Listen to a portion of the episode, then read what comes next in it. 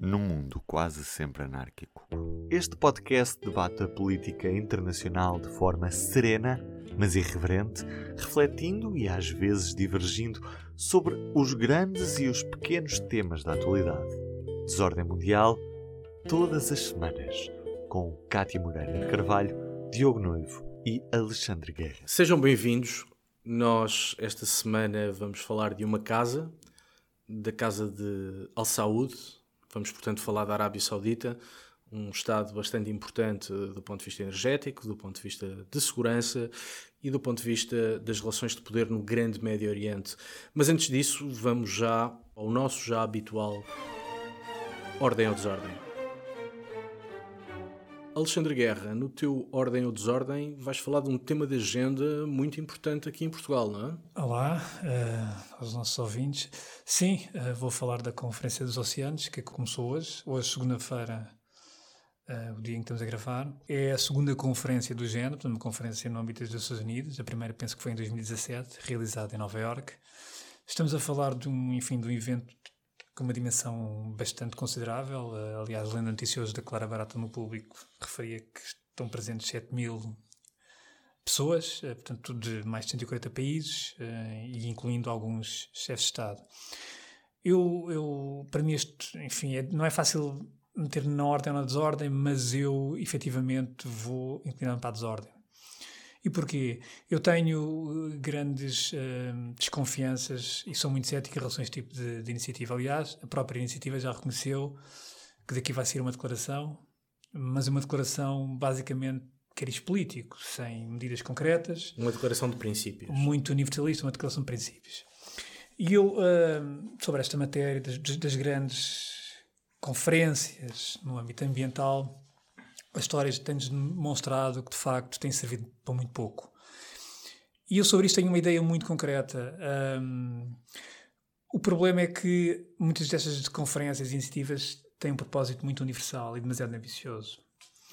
E normalmente não têm conseguido alcançar aquilo que são os seus objetivos. Uh, basta ver, por exemplo, uh, o Protocolo de Kyoto, em 2000, que depois foi prorrogado para lá de 2012, onde tinham, enfim, um objetivo concreto em relação à redução das emissões de dióxido de carbono. Não foi, não, não alcançou esse objetivo por várias razões, enfim, sobretudo porque não era realista naquilo que estava a propor. Nós neste momento já estamos na fase do, enfim, da aplicação do Protocolo de Paris. Mas eu, eu queria chamar a atenção para esta conferência porque eu acho que está na altura dos líderes perceberem e aprenderem um pouco a história e com aqueles regimes que funcionaram. E provavelmente às vezes é preferível sermos mais comedidos nos objetivos e no modelo e no regime para se conseguir eh, alcançar algum resultado concreto. Eu lembro que, por exemplo, há mais de 25 anos, provavelmente há muita gente não se lembra, surgiu na agenda mediática uma coisa chamada buraco de ozono. O buraco de ozono foi talvez das primeiras grandes ameaças que a humanidade enfrentou eh, relativamente à sua existência uh, relacionada com essas matérias ambientais. E a verdade é que, um, através do Protocolo de Montreal, que foi um instrumento de 87, conseguiu-se encontrar uma solução que acabou por, uh, acabou por resultar tendo em conta aquilo que era o seu objetivo concreto, nomeadamente, enfim, na, na, na, na, procura de uma resposta muito concreta, que era a proibição dos produtos químicos, enfim, gasosos, na altura chamados CFCs, ou seja, alcançou-se uma medida muito concreta para um problema que estava identificado. E, e, de certa maneira, nós também na Guerra Fria, perante a ameaça do nuclear, eu lembro-me também quer dizer, daquilo que se vai estudando.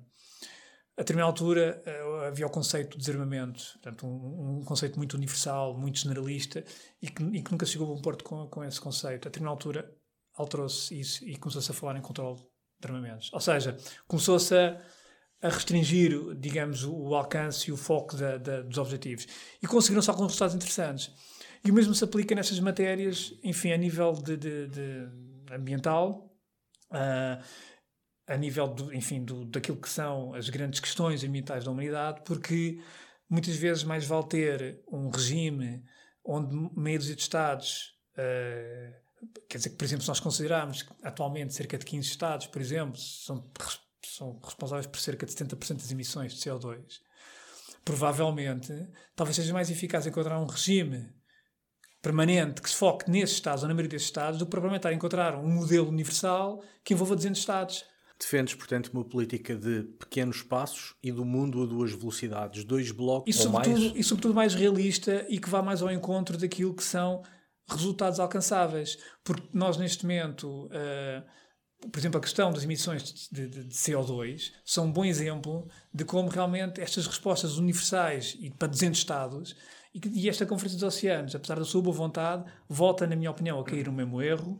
E, e, e, portanto, voltamos a chegar, vamos chegar ao final desta conferência com uma declaração completamente generalista, enfim, sem respostas práticas para, para a questão dos oceanos, que é fundamental, obviamente. Os oceanos, os mares cobrem cerca de 70% daquilo que é a superfície terrestre, não é? São responsáveis em 90% pela, enfim, pela, pela absorção do calor portanto, do, do, do globo terrestre.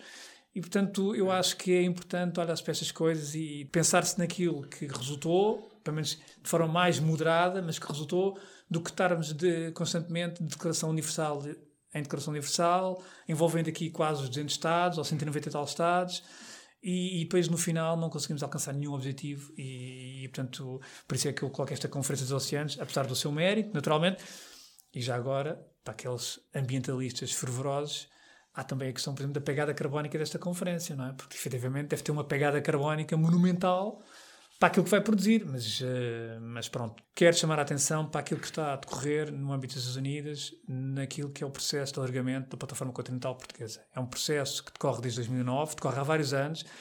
Em princípio, o processo está bem encaminhado e é preciso ter a noção de que, pela primeira vez desde o século XIX, Portugal está à procura de conquistar novo território. Estamos a falar, obviamente, do subsolo e do solo marítimo, mas vai-nos, caso seja esta candidatura, chega a bom porto, e provavelmente chegará, isto vai-nos alargar as nossas responsabilidades muito para lá das 200 milhas náuticas da Zona Económica Exclusiva. Citando o tio do Homem-Aranha, com grande poder vem grande responsabilidade. Exatamente, é e portanto, eh, essa responsabilidade, não só a nível militar, mas também a nível de controle dos mares, que era a nível da pesca ilegal, da poluição, lavagem de tanques em alto mar, uma série de ameaças que as pessoas às vezes não, não pensam nisso, mas Portanto, é fundamental também ver um reforço daquelas são nossas capacidades. Veremos se a conferência confirma esse teu, esse teu pessimismo. Não, ela já confirmou, porque a declaração já está feita, efetivamente. Veremos, veremos. Uh, Kátia, tu também vais para os encontros internacionais esta semana, certo? Vou sim, senhor. Uh, e antes de mais, um, olá a todos. Um, eu, esta semana realmente é, é, frutífera em encontros internacionais. É, é, o Encontro dos Oceanos, é a Cimeira da NATO que vai começar, acho que é amanhã, dia 28 ou dia 29. E, e dela falaremos aqui. Exatamente, exatamente. Mas desde ontem, domingo, até amanhã, terça-feira, está a decorrer a, cimeira do G7 uh, e está a decorrer na Alemanha. Um, só para dar um contexto, o G7 é o grupo dos sete países mais industrializados do mundo, composto pela Alemanha, pelos Estados Unidos, Canadá, França, Itália, Reino Unido e Japão, sendo que a União Europeia também está representada. Este grupo representa não só os países mais industrializados, mas também aqueles que apresentam maior riqueza líquida, maior índice de desenvolvimento humano e maior PIB. Uh, este grupo incluía a Rússia, que entrou em 97, se não estou em erro, e na altura uh, este grupo era conhecido pelo G8, mas a Rússia foi expulsa em março de 2014, depois da anexação da Crimeia.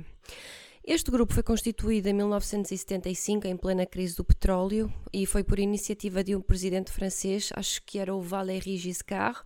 A ideia inicial era discutir as questões mundiais num ambiente de descontração e sem protocolo. Aliás, nós vimos isso hoje nas imagens que saíram de, dos atuais líderes sentados à volta de uma mesa, em, em pleno ambiente de descontração, ou então naquela imagem que eles apareceram todos uh, abraçados, uh, com os braços por cima um dos outros.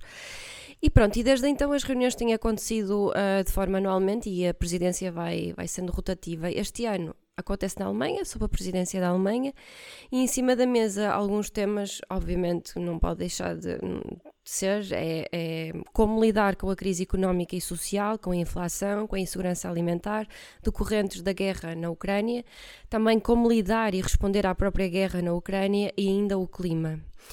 Além dos países membros, há outros participantes. O presidente Zelensky foi um dos convidados, ele discursou de forma virtual e ele apelou a mais ajuda militar e a mais sanções à Rússia. Como resultado, já algumas decisões foram adiantadas. Por exemplo, o embargo à importação de ouro da Rússia foi declarado pelos Estados Unidos, pelo Reino Unido, pelo Canadá e pelo Japão. Outro tema que está em discussão é a imposição de um limite do preço do petróleo, que acolhe o apoio dos Estados Unidos e da França, mas conta com a cautela da União Europeia, que tem sido bastante cautelosa e reticente, quer à imposição de um limite no preço do petróleo, quer ao embargo ao ouro russo. Eu acho que isto acontece devido, sobretudo, à, Rússia estar aqui tão perto da União Europeia, a União Europeia ainda não ter todas as formas de, de resposta adequada à ausência de recursos vindos da Rússia. Um, a procura de soluções para a segurança alimentar, eu acho isto curioso, a procura de soluções para a segurança alimentar e o fornecimento de gás levou a que a Argentina fosse convidada a integrar estas reuniões do G7, porque apesar de serem um grupo, um grupo de sete países, podem ser convidados outros para participar. Um, porquê? Porque a Argentina pode vir a substituir a Rússia e a Ucrânia na produção de cereais e fertilizantes e também de exportação de gás.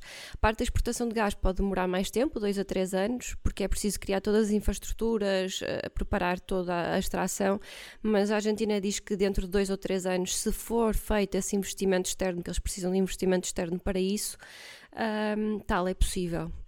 E, portanto, além desta procura de soluções, os países do G7 vão também avançar com 600 mil milhões de dólares para os países em desenvolvimento e também com uma parceria global para fazer frente aos avanços da China. E algumas deste, de, alguns destes projetos já estão em curso, uh, nomeadamente em Angola e Senegal. Eu acho que no Senegal é a construção de uma fábrica de vacinas e em Angola tem a ver com a produção de energia solar. Esta cimeira, como eu disse, termina amanhã, dia 28, e espera-se que outras soluções sejam apresentadas. E, e, no momento em que nós estamos a gravar, há um ataque uh, feito pela Rússia através de mísseis uh, em território ucraniano. Acho que é em Kremenchuk, acho que estou a dizer de forma correta.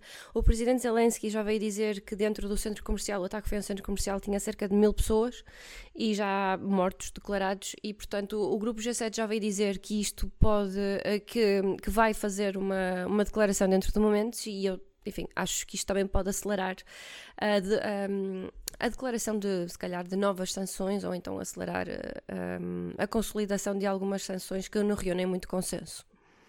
Quero atenção uma coisa, eu espero é que essa declaração dos líderes do G7 seja um bocadinho mais formal, porque eu sou muito sincero, não tenho gostado muito do, do da postura dos vários líderes. Aliás, Tu estás muito descrente em relação Ele é um conservador. Tu não, Achei extremamente desagradável no, no valor momento. das declarações. Não, eu acho que tu tens, enfim, tu tens uma forma e, e, e quer dizer, e, e, isso é importante em política internacional e em diplomacia. E achei até bastante, enfim, desadequado aquele momento de piada do Boris Johnson e que alguns foram atrás e depois mesmo aquela, enfim, todo aquele elemento cénico das camisas brancas e depois também todos abraçados, como tu há pouco referiste. Eu penso que é preciso ter um bocado de noção uh, dos tempos que vivemos e às vezes parece que alguns líderes não têm essa noção, enfim, deixam-se levar por algumas emoções que também não, não consigo perceber muito bem, mas pronto. Bom, se calhar sou eu que. Eu, eu depois deste pessimismo com, endémico com do Alexandre Guerra, não, não tenho remédio senão propor desordem, não é? Porque é impossível depois deste pessimismo tentar trazer alguma, alguma ordem. Um, e, e, trago desordem para falar em algo que sucedeu no passado dia 24 de junho, sexta-feira, um, em que as autoridades marroquinas impediram que cerca de 2 mil migrantes uh, subsaarianos saltassem a vedação que separa o território marroquino um, da cidade espanhola de Melilla. O resultado foi dramático, morreram pelo menos 30 pessoas, as imagens de cadáveres amontoados são desoladoras, são verdadeiramente um, brutais. Nós não estamos só a falar de algo que sucedeu numa fronteira espanhola a sul, estamos a falar de algo que sucedeu numa fronteira externa uh, da União Europeia e, e, e, todo este assunto está muito relacionado com a mudança de postura de Madrid em relação ao Saara Ocidental, nomeadamente passando a acolher aquelas que são as ambições de Marrocos ao Saara Ocidental. Nós já falámos deste assunto no episódio anterior, julgo que foi, foi até o Alexandre Guerra que, que, tratou deste, deste tema e que abordou este tema, mas grosso modo o que acontece é que um, toda a política externa espanhola nos últimos 40 anos passa por um equilíbrio uh, nas relações com Marrocos e Argélia, dois países que têm ambições hegemónicas no Maghreb. E, portanto, a Espanha, independentemente de ser um governo de esquerda ou de direita, tem sido sempre muito hábil em equilibrar uh, uh, a forma como se relaciona com, com estes dois países. O atual governo espanhol tem sido, ou foi, francamente inábil neste processo, uh, dinamitou as relações com Marrocos e a coisa agravou-se de tal forma que o governo espanhol teve que dar o dito por não dito, fazer marcha atrás e ceder praticamente tudo a Marrocos. Ora, ao ceder tudo a Marrocos, naturalmente criou um profundo mal-estar em Argel. E este episódio uh, do dia 24 de junho, tudo indica que nasce porque a Argélia passou a reencaminhar o fluxo de migrantes subsaarianos que normalmente iam dar à Líbia, passou a reencaminhá-los para Marrocos. O que há aqui uma ironia pérfida, não é? Porque ao longo de décadas Marrocos sempre usou a imigração ilegal para fazer pressão junto de Espanha. Ora, a Argélia neste momento está a fazer exatamente a mesma coisa, mas com o objetivo de pressionar Marrocos e, por essa via, pressionar Espanha e pressionar o conjunto um, da União Europeia. Um, a situação do ponto de vista humanitário uh, é evidentemente dramática, mas importa ter presente que não é o primeiro episódio desta natureza um, a acontecer. Estamos a falar de décadas de episódios destes. Insisto, Marrocos sempre usou a pressão migratória como um instrumento, por um lado, de retaliação e, por outro lado, de pressão diplomática junto de Espanha e junto à União Europeia, pois parece que a inabilidade do governo espanhol fez com que a Argélia agora deitasse mão deste mesmo instrumento, uh, que em grande medida, e, e trocando as coisas em português corrente, trata-se de usar migrantes, pessoas em situações especialmente precárias, e usar esses migrantes como um instrumento de, de, política externa. E, portanto, eh, no norte da África voltamos a ter problemas, não só no norte da África, mas na relação dos dois principais Estados magrebinos com uh, a União Europeia. Dada a inabilidade uh, uh, do governo espanhol na gestão deste assunto, parece-me que temos, lamentavelmente, problema para continuar. E pronto, feita esta nota de desordem, passamos ao nosso tema de debate principal. Order! Order! Esta semana falamos na casa de Al Saud, falamos da Arábia Saudita. Como disse ao início, é um, é um, país extraordinariamente relevante do ponto de vista energético. Essa relevância é agora ainda maior, dada enfim, a guerra em curso na Ucrânia e as suas implicações, quer no mercado de gás, quer no mercado de petróleo. A Arábia Saudita é também um país muito importante em termos de segurança internacional, nomeadamente em matéria de terrorismo a Arábia Saudita está nos dois terrenos, não só é um parceiro importante para combater o terrorismo, mas é também um grande produtor de organizações terroristas e de membros de organizações terroristas, e é também um país muito importante nos equilíbrios de poder do Grande Médio Oriente, nomeadamente na relação com o Irão, na relação com Israel, na relação com a Turquia eh, e também eh, na influência saudita na guerra em curso no Iémen, que é um problema do qual pouco se fala, mas que do ponto de vista humanitário é verdadeiramente catastrófico. Bom, eh, Riad tem sido um grande parceiro de Washington e a atual administração norte-americana, a administração Biden, entrou em funções com o objetivo de se afastar da Arábia Saudita por duas razões. Por um lado, porque na Arábia Saudita não são respeitados os mais elementares direitos humanos e a administração Biden queria, enfim, usar a promoção dos direitos humanos, ou pelo menos a salvaguarda dos direitos humanos, como uma forma de se posicionar no mundo. E, por outro lado, queria também uh, manifestar o seu desagrado pelo envolvimento saudita na guerra no Iémen. E, portanto, Biden entra com o objetivo de rever por completo as relações bilaterais entre Washington e Riad. Os preços baixos do petróleo na altura, enfim, apoiavam esta nova abordagem, mas uh, a crise energética, a guerra na Ucrânia, fez com que Biden uh, tivesse que repensar um bocadinho melhor as coisas e uh, decidiu visitar já a Arábia Saudita. Bom, este é um bocadinho o contexto. O que é que vos apraz dizer sobre este assunto, Alexandre e Cátia? Se calhar começo pelo Alexandre. Olha, fazendo aqui um ponto de ordem, este caso da Arábia Saudita e dos Estados Unidos e da Turquia é um bom exemplo daquilo que é a política externa, daquele, daquela realpolitik, daquele cinismo. Nós não podemos esquecer que em outubro de 2018, já lá vão os anitos, Jamal Khashoggi, que era um crítico jornalista saudita, jornalista saudita, um grande crítico do regime, escreveu para o Washington Post e um dia, em outubro de 2018, ele entra no consulado em Istambul, consulado saudita, para tratar documentos para o casamento que ele iria, que iria ter com a, sua, com a sua futura mulher. Nunca mais saiu lá com vida. Aliás, nunca mais saiu lá inteiro. Exatamente. Supostamente foi morto, supostamente foi, aliás, foi morto, foi, enfim, o corpo dele foi Esquartejado. esquartejado. Ahm, uma operação levada a cabo por 15, operaci- por 15 enfim, agentes, 15 operacionais sauditas. Não há dúvida sobre isso. Aliás, o próprio eh, presidente Erdogan não perdeu tempo em. em- não, nunca acusou diretamente o, o príncipe regente, o Mohammed bin Salman, mas eh, deixou bem claro que este, este assassinato é, é, enfim, tinha ramificações até à cúpula da Casa de Saúde. Há um ano e tal, a CIA foi mais longe e num relatório bastante claro eh, disse que havia uma relação direta entre o Bal- bin Salman, príncipe regente, e a morte e a, e a ação dos operacionais que levaram à morte de Khashoggi. E, e portanto, nunca houve dúvidas sobre o envolvimento portanto, do regime na morte de Khashoggi. E, portanto, apesar das, das, enfim, das, das- grandes declarações de Erdogan, das declarações do próprio Biden, enfim, muito, aliás, eh, entusiásticas e muito assertivas sobre aquilo que era, ainda antes de ser eleito, sobre aquilo que era, eh, aquilo que devia ser a reação em relação a- ao regime de Riad. A verdade é que na semana passada Mohammed bin Salman teve com Erdogan, na Turquia.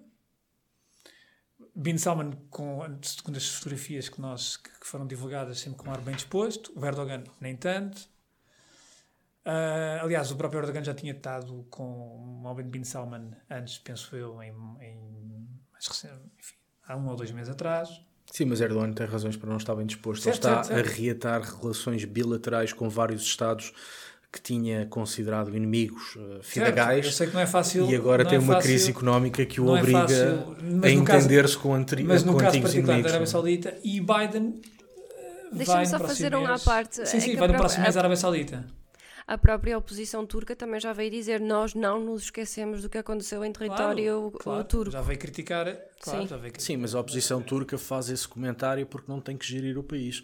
Porque olhando Pois. para a crise económica que existe na Turquia, percebe-se que, enfim, não só o reatar de relações com a Arábia Saudita, mas com os Emirados Árabes Unidos, ah, enfim, com tantos outros países ah, com os quais a Turquia tinha virado as costas, mas agora tem uma crise para resolver, precisa de investimento direto estrangeiro, precisa de aumentar as suas exportações e, e- e, portanto, eu percebo que Erdogan não estivesse muito bem Sim, disposto. eu- mas desculpa, Alexandre, Não, só para, só para acrescentar a informação que eu tinha dito, realmente Erdogan já tinha estado em Riad, já tinha viajado em Riad para estar com o Bin Salman e na altura disse que, era, que, seria, que estava a iniciar um novo período de cooperação. E, portanto, realmente a política internacional no seu esplendor máximo. De facto, como o Diogo há pouco disse, há aqui uma série de interesses. No caso da Turquia, os interesses são evidentes. Ah, no caso dos Estados Unidos também.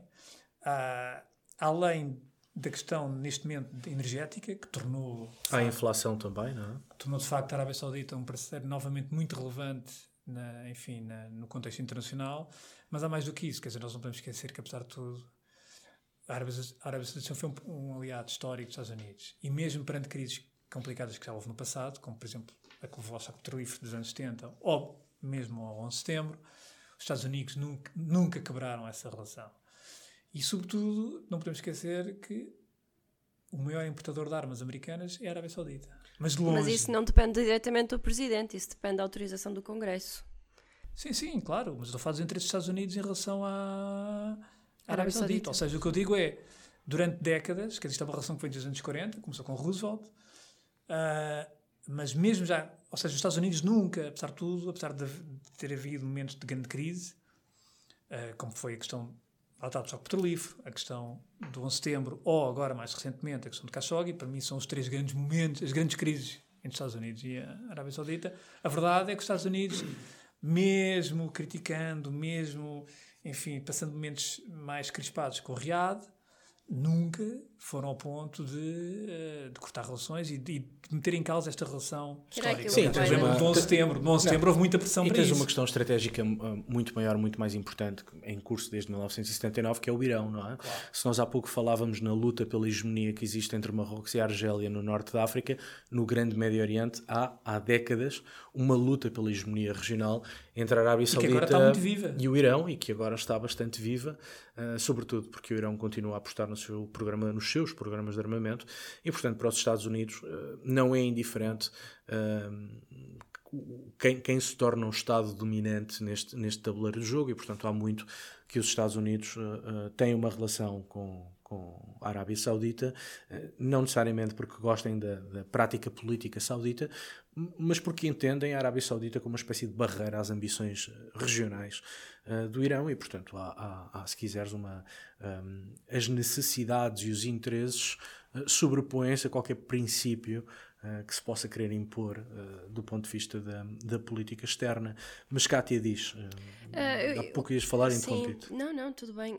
eu já na semana passada, assim, ao de leve, na introdução do podcast, do episódio, eu falei da visita de Biden a... Um, ao Médio Oriente, não é? Isto acontece numa altura em que o Alexandre Guerra estava, estava a dizer, não é? A política externa no seu, no seu expoente máximo, em que põe-se para trás das costas as rivalidades, eh, os engolem-se sapos e continua-se em frente.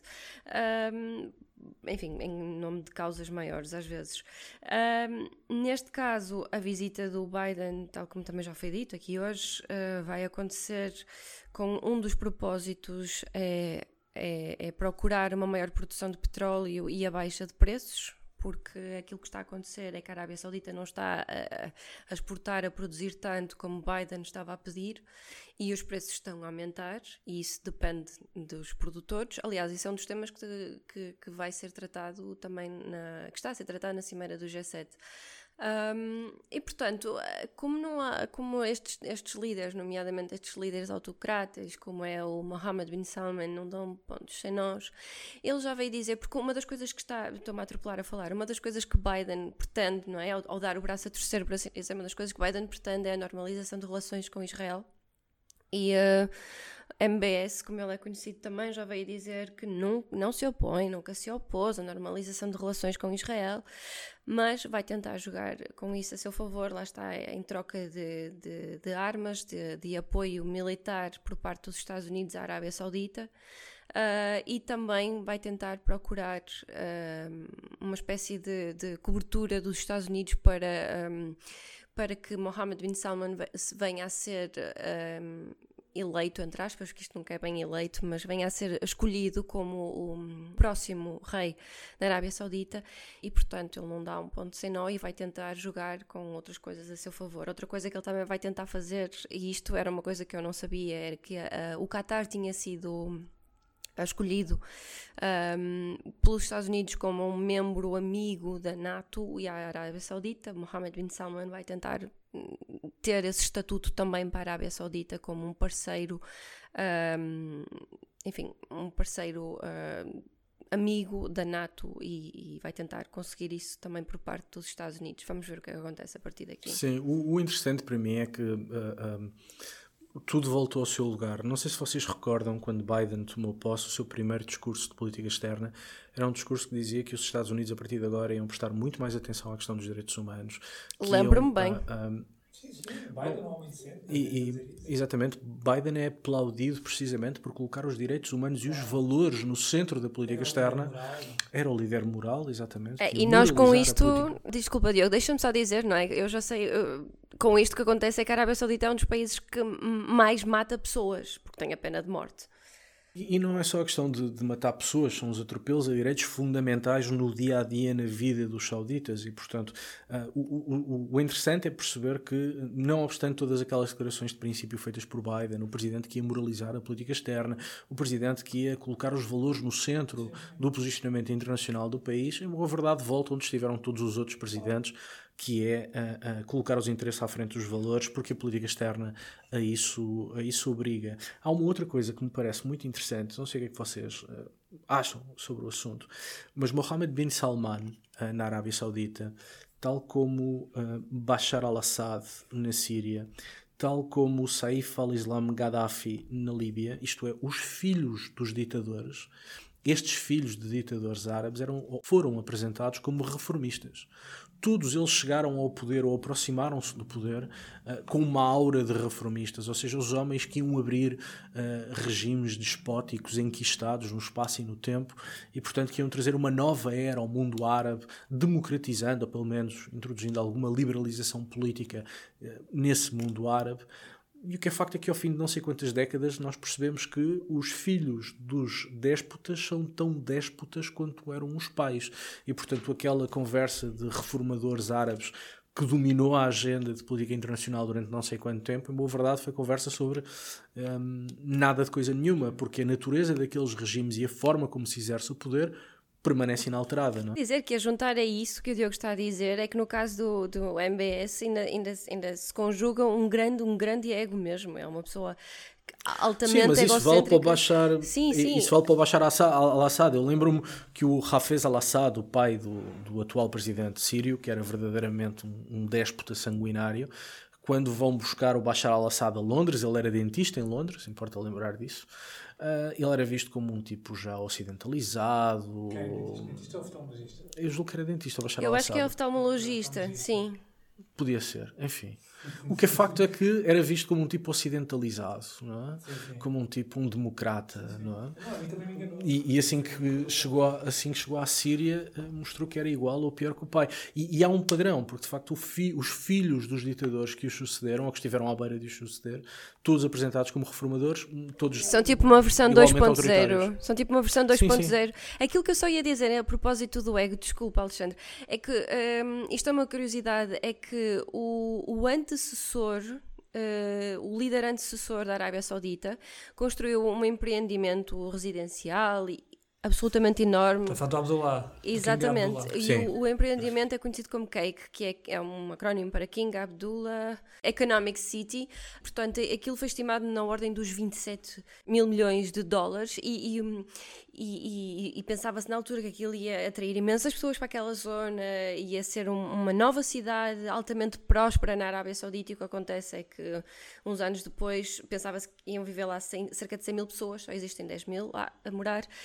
E uma forma de mostrar o seu poderio, uh, o Mohammed bin Salman, aquilo que está a pensar fazer é um empreendimento residencial muito maior, na ordem dos 500 mil milhões de dólares, para lá estar, para mostrar este seu poderio a sua influência, só que estima-se que isto está já condenado ao falhanço, ainda antes de começar. Sim, mas nós não podemos esquecer, o Mohammed bin Salman, quando o pai dele soube ao poder em 2015, acho que foi o King Salman, o tal King Salman, está com 80 tal anos, o Mohammed bin Salman teve a inteligência percebeu que queria poder.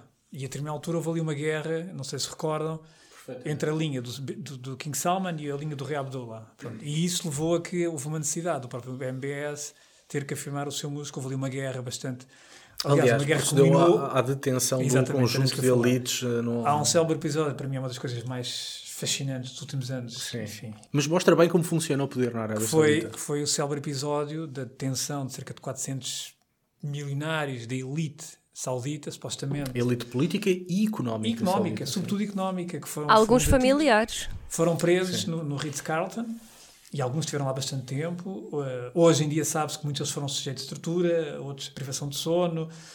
E sabe-se também que um, o argumento foi que de facto eram, quer dizer, eram pessoas que, que, estavam, que estavam manchadas pela corrupção, mas sabemos hoje que foram, alguns, muitos deles foram obrigados a assinar contratos todos secretos uh, e de ceder posições em empresas, de ceder uh, dinheiro para o Estado ou para, a, ou para, o MBS. Portanto, de facto, foi um momento, uma purga, uma autêntica purga. E isto foi em 2017, que depois evolui, em 2018, o assassinato do Khashoggi insere-se nesta lógica. Mas uma, em, uma purga... Em 2017, quando acontece essa detenção, eu lembro-me que boa parte da imprensa internacional dizia que aqui está uma prova mas, de reformismo. Mas ele, ele, fazia, ele estava ter... a fazer reformas a questão das mulheres. Não, certo. Eu não sei se eh, quando começaram a conduzir, a poder conduzir, eh, quer dizer, mas, mas, é um sinal de reforma, só que ele foi mas, inteligente mas, para, para, para, por um lado. Mas, é, mas é isso, vamos dar um passo atrás e pensar um bocadinho. Ele dá o direito das mulheres uh, passarem a conduzir, Sim. muito bem. E ao mesmo tempo leva a cabo uma purga Sim. tremenda, uh, uh, completamente discricionária. Sim. Que os Estados Unidos sabiam. Certo. E a imprensa internacional, uma parte da imprensa internacional, olha para isto e diz sim, sim, ele está a reformar. Não, mas portanto, quer dizer, Não, está bem, certo, mas, mas para que- veres a benevolência com que estes líderes foram recebidos, não é? Sim, mas essa, essa purga, esse, esse- episódio do Hotel Ritz-Carlton, quer dizer, aquilo foi de tal maneira rocambolesco e foi uma coisa com uma dimensão, e nunca vista, de facto, quase as pessoas, aliás, não foram só presas, no, não, não ficaram só detidas no Ritz, ficaram também no outro hotel em frente, mas quer dizer, para a história ficou isso, e de facto foi uma purga, que o MBS foi afirmando o seu poder, foi dominando todas as entidades de segurança na Arábia Saudita, o próprio irmão dele é, é, portanto, é, está com a pasta da defesa, ou melhor, é vice da defesa, porque para todos os efeitos o MBS é ministro da defesa. Ahm, mas, mas assume, quer dizer, a regência do reino. E o, e o Khalid bin Salman está como vice-ministro da defesa. O Khalid bin Salman foi embaixador nos Estados Unidos, portanto, ah, nos últimos anos. E, e a verdade é que houve aqui um, enfim, um processo de afirmação do poder do, do próprio MBS que também se insere numa competição que eu acho que está, que está mais viva do que nunca, que entrar a bastante do Irão. Que, aliás, claro. que aliás, como tu há pouco ref- referiste, que se materializa precisamente no Iémen, de forma muito... Materializa-se em vários sítios. O Sim, mas Iémen forma é do Iémen onde, de forma mais dramática. é onde que Irão e a Arábia. Saudita combatem por procuração. Não é? Claro. Uma espécie de guerra fria onde Claro. os dois países oficialmente não estão envolvidos, mas estão envolvidos até ao pescoço e combatem por procuração. Claro. não é? Mas depois há outro, há outro ponto que eu também queria, que, que é importante, que houve aqui uma alteração profunda. Profunda, quer dizer, houve uma alteração importante. Bastante importante. É que eu vi muita gente a criticar muitos analistas, porque, enfim, como era do Trump, tudo o que o Trump fez, muitos analistas, estava tudo mal feito. Não é verdade. A presença de Trump teve um, uma importante, um importante feito. Que foi E os isto é talvez a melhor prova que os nós não nos preocupamos com audiências neste podcast, Não, porque tu nada. vais, vais defender o Trump Não, agora. eu não vou defender, portanto- aliás, eu- mais, não, é mais do que o Trump, eu vou defender é o Jared Kushner, portanto, o seu. Oi, ehm, o marido da, da filha. a, a quem nos ouve, devo dizer que foi um gosto estar convosco estas semanas, mas Não, muito mas é verdade, provavelmente os acordos de Abrão, será o último os acordos de episódio. Abrão, que foram acordos que formalizaram ah, relações ah, diplomáticas e políticas entre Israel e alguns países árabes. Aliás, a, pr- a primeira vez desde, desde a paz feita com Israel e Jordânia em 94, e antes só tinha havido em 79 com o Egito. E foram modelos que resultaram e resistiram ao tempo. Este acordo de Abrão env- envolveu Israel, os Emirados, foi em 2020, portanto, foi desde o verão até dezembro, e envolveram os Emirados Árabes Unidos, depois o Bahrein, depois juntou-se o Sudão e no final do ano de 2020 foi Marrocos. E estes acordos, para, para ter uma ideia, quer dizer, por exemplo, o caso de Israel e Emirados Árabes Unidos, tem-se assistido de facto a uma evolução nas relações económicas entre os dois blocos. Por exemplo, eles assinaram agora recentemente, agora em maio, um acordo de livre comércio que vale cerca de 10 mil milhões de dólares para os próximos 5 anos. E a Arábia Saudita é uma questão de tempo até, que, pelo menos é o que muitos analistas acham, e eu também acho isso, até é uma questão de tempo até que Israel e a Arábia Saudita que haja uma evolução no processo das relações diplomáticas. Aliás, eh, Biden supostamente vai, vai viajar, vai viajar diretamente de avião de Israel para a Arábia Saudita. Sim, não é- Aliás, não é e ainda há outra coisa que é as, as peregrinações de, de- para, para a Cidade Santa, eh, acho Meca. que é, exatamente, Meca, ahm, já se está a pensar também, es- es- essas peregrinações são conhecidas como Hajj, já se está a pensar também eh, serem diretas de Israel para a Arábia Saudita, portanto essa normalização já está pensada, assim como a Companhia Aérea de Bandeira de Israel sobrevoar o espaço Sim, aéreo. e, e- e ligando um eh, bocadinho saudita. com um assunto do qual falámos há pouco, eh, de Marrocos, parte da razão pela qual Marrocos levou a cabo, enfim, há quem designe massacre eh, na passada sexta-feira, e, e e razão pela qual Marrocos tem feito outras coisas, em grande medida é porque tem cobertura norte-americana, porque Marrocos reconheceu finalmente o Estado de Israel. E a partir do momento em que Marrocos reconhece o Estado de Israel, passa a, a- a cair nas boas graças da administração Biden e, portanto, muito daquilo que, que, que, enfim, Rabat tem feito ah, de, perdoem uma expressão, esticar a corda em, em matéria de política internacional, acontece em grande medida por cobertura ah, da administração Biden. é? Sim, e, sem portanto, dúvida. isso pode ser depois extrapolado É preciso ver que o Biden, o Biden, sim, mas em relação a essa cobertura do Biden, o Biden, por exemplo, o ano passado já tinha recebido o Khalid bin Salman. Foi a primeira visita, enfim, de alto nível desde 2018. Portanto, Biden, obviamente, sabe perfeitamente o que é que está a fazer. Ah, não, ou seja, e, e, eu- e nós falámos, enfim, na outra encarnação, várias vezes sobre esta questão do Biden e da, da expectativa que muitos tinham, enfim, naquilo que era o homem decente, o homem da moral, que iria dar, enfim. Eu percebo isso, quer dizer, tudo tinha a ver com o contraste com o presidente anterior. Mas... Sim, mas, mas, seria necessário esse contraste, ou seja, o simples facto de aparecer Biden era mais do que suficiente para fazer o contraste com Trump. Trump era uma figura uh, truculenta, com limitações intelectuais evidentes, uh, com uma forma de olhar para a política interna e externa uh, essencialmente combativa, e portanto a existência de um presidente democrata, ainda para mais, com os pergaminhos de, de, Biden, a meu ver, era suficiente para fazer o contraste. Não era necessário ter-se avançado como se avançou com um discurso de política externa que simplesmente viola princípios essenciais da política externa, não é? Exatamente, próprio, claro. Próprio, ao próprio Biden. Uh, eu, eu queria também só chamar aqui a atenção. Houve uma notícia que saiu esta semana, muito interessante, do Wall Street Journal, em que dá conta do encontro que houve em março, em Sharm el-Sheikh, uh, no, no Egito, entre vários países, nomeadamente entre, enfim, entre vários países que eram presentes, uh, o Egito, a Jordânia, o Catar, o Bahrein, os Estados Unidos e Israel e Arábia Saudita, portanto, delegados.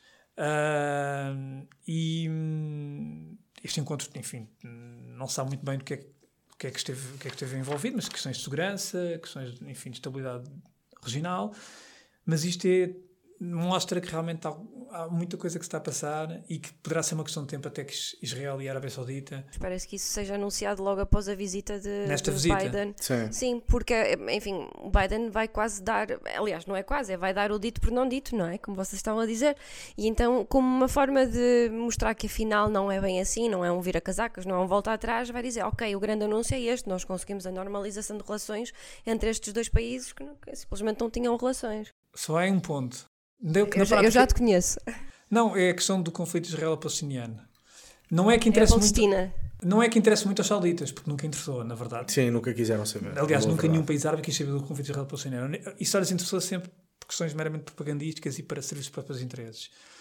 Mas esse é o único ponto. Ou seja, a mim parece-me complicado que, tal como está a situação no terreno, que seja possível eh, a não ser que haja alguma coisa anunciada. Aliás, o Biden está previsto uma, uma visita ao presidente Mahmoud Abbas, que também está, em princípio, também com a sua idade, já se fala na sua sucessão. Uh, Desde o século XVII que se fala na solução do, na sucessão não, mas do acho que, acho que agora já se começa já a nomes a circular. Uh, e portanto, essa é a única questão que eu que tenho dúvidas, não é? Uh, porque Sim, não tenho... o uma das grandes condições do, do, da Arábia Saudita para a normalização com Israel era o reconhecimento dos dois Estados. Coisa que para já não, não vai sim, acontecer. Sim, mas isso, isso não é, sim, sim, e isso não é, para mim, isso não, não, não é impeditivo que eh, isso não vai acontecer e, e quer dizer, e os países árabes, nomeadamente a Arábia Saudita, a verdade é que são mais pragmáticos e, e, não estão dependentes de uma solução para, para a Cisjordânia e faixa de Gaza, para eles poderem avançar com uma estratégia de aproximação a Israel. Isso, isso não aconteceu com o Egito, o Egito avançou, a Jordânia também avançou, agora os Emirados também avançaram, o Bahrein também Portanto, isso não é impeditivo que esses países avancem numa aproximação a Israel. Até porque têm, estão cientes da importância mesmo económica uh, e, sobretudo, também a nível de segurança, de ter uma parceria. Aliás, os acordos que foram feitos entre o Egito e a Jordânia e Israel foram acordos que, de facto, funcionaram funcionaram. E, portanto, estes acordos de Abrão são, são bons instrumentos. E, agora, essa questão do, do conflito israelo-palestiniano e da situação, que, aliás, teve bastante tensa nos últimos tempos, nomeadamente há umas semanas, e, portanto, tenho algumas... Uh, tenho algumas dúvidas se eventualmente Biden irá tão longe, se conseguirá anunciar alguma coisa. Bom, a, a situação é propícia à normalização e ao aprofundamento de relações com o Riad. Repara, crise energética, hum, problemas uh, uh, de produção e acesso a petróleo, a ameaça permanente do Irão, do qual falamos pouco, mas a ameaça cada vez mais candente. E, portanto, eh, eh, as próprias circunstâncias, a própria realidade impõe-se, não é? É fundamental, neste momento, normalizar e aprofundar as relações com a Arábia Saudita eh, e os Estados Unidos está a fazer esse caminho e a seguir deve ser a União Europeia a fazer esse caminho porque estamos todos a condenar a Rússia com base em valores e com base em princípios, mas a realidade tem muita força. Nós, nós reparamos bem, por exemplo, este, este nos últimos dias, o Bin Salman teve também além de estar na Turquia, ter estado na Turquia, esteve também na Jordânia e no Egito. Sim, claro. Está em roteiro. Sim, e no outro dia também vi uma fotografia dele, dele ou do, do, do Calvin Bin Salman, agora não estou no Twitter, não estou recordado, de um jantar também tinha tido com um dos seus homólogos da Malásia. Há claramente uma ofensiva neste momento da Arábia Saudita, muito intensa, porque de facto a Arábia Saudita está a sentir que está a retomar novamente um peso e um papel importante na, está a aproveitar as circunstâncias. geopolítica internacional. Está, está a aproveitar está, as, circunstâncias, circunstâncias também, exatamente. Várias circunstâncias. Muito bem, não esgotámos o assunto, uh, voltaremos a ele muito provavelmente, mas uh, creio que traçámos já as linhas gerais, uh, não só da importância da Arábia Saudita, mas da importância da Arábia Saudita neste contexto específico e muito provavelmente aquilo que vai ser o aprofundamento de relações entre o Ocidente e Riad. Acabamos então com o nosso Sem Fronteiras. Kátia, o que nos trazes? Uh, eu esta semana trago outro livro. Uh, o livro chama-se The Rise and Fall of Arab Presidents for Life. Eu não li todo, li partes, uh, confesso, mas fiquei encantada. O livro é de Roger Owen e este livro foi escrito, de, é de 2012 e ele foi escrito depois da Primavera Árabe, em que o livro analisa, um, enfim, a ascensão destes líderes um, árabes e, e depois um, traça também um bocadinho o cenário para lá da, da Primavera Árabe. Um, o livro tem, tem vários capítulos super interessantes. Eu li partes, como disse, o livro tem cerca de 200 páginas. Uh, fala das origens de, destes presidentes para a vida árabes, uh, descreve também os, uh, os regimes, depois também fala um bocadinho mais de forma aprofundada desses países. Enfim, e fala da política de sucessão que deve ser imensamente interessante e depois da queda. E este livro que eu tenho aqui em casa uh, tem um push fácil de 2014, já com uma breve atualização depois da Primavera Árabe. E apesar de eu não ter livro, livro, o, lido o livro todo, eu li partes, eu recomendo muito este livro para perceber um bocadinho melhor como é que as coisas ocorrem e porque é que ocorrem daquela forma no Médio é, Oriente. É de facto um livro muito interessante porque a pergunta, a pergunta de, de, de investigação é virada ao contrário, ou seja, a, a, seguir à queda do muro de Berlim, a pergunta que se fazia é porque é que não há democracia no mundo árabe. E o Owen e outros autores o que fazem é perguntar porque é que existe autoritarismo no mundo árabe. Parece uma simples inversão da pergunta, mas faz todo o sentido. Porque em vez de estudar aquilo que não existe, democracia no mundo árabe, foram estudar aquilo que sim existe, autoritarismo no mundo árabe. E, portanto, esse livro é, em grande medida, uma análise aos mecanismos de poder e que explica como é que estes regimes conseguem perpetuar e se conseguiram perpetuar quais os mecanismos e os instrumentos usados para, para consolidar o poder. E, e, e, o livro é muito interessante porque mostra grandes diferenças que existem, por exemplo, entre a Líbia e a Tunísia. É de facto um fantástico livro, grande, grande sugestão. Alexandre Guerra, uh, e tu, uh, uh, que sugeres esta semana? Eu sugiro um livro que se chama Do Solidariedade ao Afeganistão. quatro décadas de vida de repórter. De repórter esse chamado Carlos Santos Pereira muito Carlos Santos Pereira morreu ano passado. Grande jornalista. Grande repórter de guerra. Um grande repórter de guerra, apesar de ele não se considerar repórter de guerra. É verdade. Porque ele tinha uma. Enfim, ele, para todos os efeitos, estava com um jornalista. É um jornalista, Exatamente. quer na guerra, quer fazer um jogo de futebol, uma crónica de jogo de futebol. Mas efetivamente era um, era um, um jornalista de guerra. Eu acho que agora vamos perder um, mais alguns ouvintes. E porquê? Este livro é uma homenagem, saiu agora, Uh, são um conjunto de textos que ele foi publicando ao longo da vida, portanto, de alguns amigos que, um, e jornalistas e ex-colegas. Estou, por exemplo, a ver aqui o Pedro Caldeira Rodrigues, que foi jornalista aqui do Público, tal como o Carlos Santos Pereira. E hum, eu com o Pedro Caldeira conhecia ainda quando era estagiário, há 20 anos, o Carlos Santos Pereira não. E hum, isto é um conjunto de textos que, estes, que estas pessoas reuniram, que, que, no fundo retratam um pouco aquilo que foi a carreira do, do, do Carlos Santos Pereira Uh, o Carlos Santos Pereira, que trabalhou em vários jornais, mas na década de 80 teve bastante tempo no Expresso. Depois foi um, um dos jornalistas que saiu do Expresso para fundar o Público, portanto, fundador do Público. Teve cá algum tempo. Depois foi para o DN, depois esteve em televisão durante os anos 90. Um, uma figura, de facto, fantástica. Não era uma figura televisiva, não era uma figura... Seria uma, era, uma, era uma figura que, enfim, que, tinha, que não é característica daquilo que é os jornalistas hoje em dia. Portanto, uma figura muito reservada, com a sua moto, enfim, olhava sempre para o jornalismo como uma aventura, uh, à procura da verdade, e personificava aquilo que, na minha opinião, é um verdadeiro jornalista de guerra. E o que é que eu quero dizer com isto? Portugal nunca teve essa tradição, porque isto não basta um jornalista ir para um cenário de guerra para ser jornalista de guerra. Um jornalista de guerra tem que sentir, tem que viver. E isto, até a propósito do, do jornalismo que tem-se feito, tem feito no Afeganistão, eu não digo que seja mau jornalismo, não é. Aliás, mas, ótimo jornalismo a ser feito. Ótimo jornalismo, mas eu não, a maior parte dele não considero jornalismo de guerra. Considero jornalismo, enfim, de sociedade, em ambiente difícil, considero jornalismo até bastante exigente, mas na minha ótica e em minha leitura, não considero um jornalismo de guerra. E porquê? Porque o jornalista, o jornalista de guerra pertence a uma tribo muito especial. Quem já conheceu um ou outro sabe o que é que eu estou a falar. Jornalista de guerra não vai ou três semanas para um conflito, depois volta uh, à base. Não vai para um hotel de e depois está lá a fazer umas reportagens e, e, e conta umas histórias. Não, o jornalista de guerra tem outra abordagem ao conflito, tem outra vivência. E o Carlos Santos Pereira transmitia isso. Aliás, basta ver, por exemplo, um dos trabalhos que ele tem aqui, que é um dos primeiros jornalistas a entrar, a furar o cerco de Srebrenica, o cerco de Sérvios ao, ao enclave de Srebrenica, em 93, fez uma reportagem para o DN, está aqui, e percebe-se a diferença. Uh, e, portanto, eu, eu, como há pouco disse, correndo o risco de perder aqui também alguns ouvintes, mas eu assumo isso. Uh, eu, tenho, eu, eu fui jornalista internacional, sempre tive essa paixão, sempre tive uma particular paixão pelo jornalismo de guerra. Portugal não tem essa tradição. E mais, não vamos confundir jornalistas que fizeram uma carreira. Sempre os mesmos serem enviados para um palco de guerra e, e fazer deles jornalistas de guerra. Porque isso, para mim, também é confundir aquilo que é um trabalho que um jornalista, por exemplo, como o Carlos Santos Pereira fez e outros que fizeram também há alguns anos, que não, na minha opinião, que teve a dimensão e, enfim, e o corpo daquilo que foi o, o trabalho do Carlos Santos Pereira. E, portanto, eu deixei aqui este livro, lançado agora pelas edições Colibri.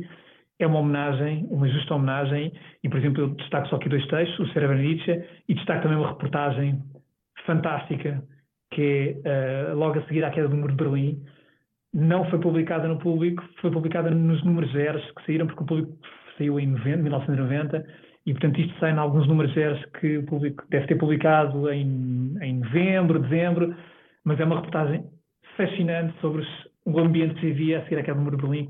Portanto, fica aqui a minha, a minha homenagem ao Carlos Santos Pereira e a sugestão deste livro do Solidariedade, portanto, da Polónia ao Afeganistão, de vida de repórter, edições Colibri e é um repórter que merece essa homenagem. Eu também trago um livro de um jornalista, uh, mas de outras paragens, Robert Lacey, uh, que escreveu um livro magnífico chamado Inside the Kingdom, portanto, sobre a Arábia Saudita. Hoje falamos da Arábia Saudita, lembrei-me deste, deste livro, 2010, onde Robert Lacey fala sobretudo da história contemporânea da Arábia Saudita, do papel da Arábia Saudita no 11 de setembro, mas fala também uh, da monarquia, dos clérigos, dos reformadores que depois não são reformadores, um, enfim, das lutas regionais. É um livro uh, escrito por um jornalista com uma visão muito aguda, muito atenta, que nos conta desde os grandes acontecimentos históricos às reuniões políticas que aconteceram, uh, enfim, já na nossa, já na nossa época, e dá-nos uma visão bastante abrangente daquilo que é a Arábia Saudita. E, portanto, este Inside the Kingdom do Robert Lacey é, para quem quer entender um bocadinho melhor a Arábia Saudita, é, a meu ver, muito, muito recomendável. E com estas sugestões, com este Sem Fronteiras, nos despedimos, voltamos para a semana e até lá, uh, abraços e bom resto de semana. beijinhos. Até a semana. Até semana. Pode voltar a ouvir este e conhecer novos episódios em público.pt e na sua aplicação para podcasts. O público fica no ouvido.